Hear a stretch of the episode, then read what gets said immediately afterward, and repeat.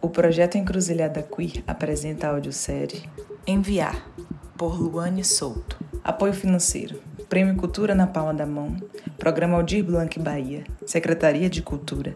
Governo do Estado da Bahia. Secretaria Especial da Cultura. Ministério do Turismo e Governo Federal.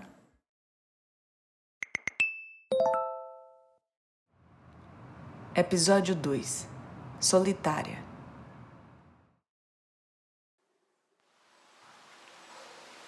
Peixaros. Ela deitou-se ao sol de meio-dia embaixo de uma mangueira e descansou o corpo no chão. Sua pele o calor que choveu de seus braços, do interior de suas coxas e do externo do seu peito lhe fizeram lembrar que, cá fora, não chovia. Catiúcia não queria saber de mais ninguém, só da menina que tocou seu corpo por baixo. Insaciável, Catiúcia queria beber água, beber o mundo da noite para o dia. Toda aquela água comprimindo sua bexiga lhe deu vontade de mijar. Olhou para cima de sua cabeça e a mangueira lhe vigiava. Ela teve medo, medo, medo. Muito medo de levantar a saia ali, de abaixar a calcinha, abrir as pernas e deixar escorrer para o mundo que tinha de podre, de resto, de sujo, e a mangueira lhe vigiava. Catiuxa pensou que talvez houvesse algo errado, posto que a mangueira estava lá, estática e ainda assim lhe vigiava. Um galho cedeu para o lado, deu dois balancinhos, e no terceiro puxou Catiuxa pelos pés e lhe pôs pendurada de cabeça para baixo, e só então ela sentiu que algo dentro dela se mexia. Era estranho perceber que existia coisas dentro do seu corpo. E coisas que ela jamais vira e que só sentira neste exato momento, porque o galho, aquele que a puxou, estava balançando e quanto mais movimentos fazia, mais coisas Catiuxa sentia que havia dentro de si. Tentou distrair-se e pensar noutra coisa, e eis que um peixe voou até ela e piou. O galho deu mais uma sacudida e alargou dentro da lagoa que surgiu com um peixe no céu. Toda aquela água que havia dentro dela queria dançar com a água do lado de fora. E as coisas flutuavam no corpo de Catiuxa que nadoava entre peixes e pássaros. A mangueira, esta não perdia a atenção dada à menina. Mas Catiuxa já havia se perdido naquela delícia de água que inundava tudo que entrava pelos seus poros e saía pela sua saia, e voltava, e entrava pelos seus olhos, e saía pela sua boca e inundava tudo. Preenchia seus vazios, seus espaços, seus sargaços, iluminava tudo quanto era espaço, refletindo a luz. A luz. Sim. De onde vinha aquela luz?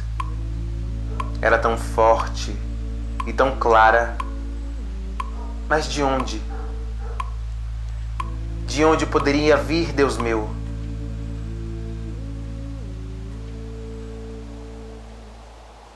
Daniela. Dani era o amor de sua vida. Catiuxa, se pudesse, prenderia Daniela numa gaiola e lhe diria exatamente que comer, quando comer, com quem cruzar. Com ela, ora. Com quem mais? Dani seria seu passarinho. Ela enfeitaria um ninho todo de penas em plumas para seu amor e viveria feliz naquela espaciola.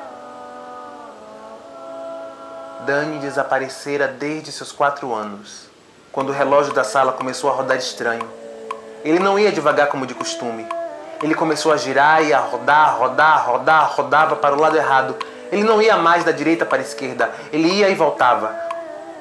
O que é isso? Porque o relógio está rodando diferente, minha avó. E o relógio rodopiava pela sala quando encontrou uma janela aberta e saiu voando. Rapidamente, Catiuxa subiu na cadeira e viu pela greta da janela Daniela sumindo ao longe. Eu ando sentindo coisas estranhas. Quando tomo banho e vou me secar. Vó, porque eu não posso falar. É quente sim. Eu estou doente. Sim, Sai coisas de lá. Vó, eu não quero morrer. Vó? Vó, vó! Volta aqui, vó! Não morri ainda. Minha avó me olhou com uma tristeza imensa. Ela disse que era por causa do ovo. Eu não sei do que ela está falando, mas ela disse que eu tenho um ovo e que isso é a maior tristeza que se pode ter. Pai? Onde você está? Pai? Aonde todos estão indo? Por que de repente somem? O que há com vocês? Hein? Pântano? Peixinho me conta. Você veio do pântano? É lá onde vocês vivem? Tenho que falar do mijo de novo. Do sol de mijo que se estendeu na minha cama. É isso, não é? Eu sei que é por isso que vocês vão embora. Perdão, perdão. Eu vou me limpar. Eu juro que vou tomar banho e ficar limpinha. Vou me lavar até do avesso, juro que vou. Tudo cheirava mal. Tudo tinha um gosto amargamente salgado e visgoso. O meu pântano era assim. E quando eu vejo a mangueira crescendo e crescendo e crescendo, eu temo que um dia ela resolva entrar de novo no meu pântano. Porque ele ainda é assim. Mas olha, eu estou ouvindo você. Sim, eu sou uma mocinha. É que agora, o meu pântano agora está no verão. E isso significa que tudo está crescendo. Então eu fico pensando se a mangueira agora resolver entrar no meu pântano, talvez ele dê mangas para uma outra história, nascida na lama, cuja pena pode ser um bigode ou uma parte da vulva descoberta que não há. Eu, que penso ser Catiuxa, sinto um vento vindo por cima da copa das árvores. A luz está brincando com suas faces reflexos na água. Clara, gosma, gema, ova galada. A lagoa me vomita de novo ao chão, desprendendo-me os pés do galho e a luz. A luz do sol é amarelo, é macio, é fresco, regala e é minha. É a minha alma.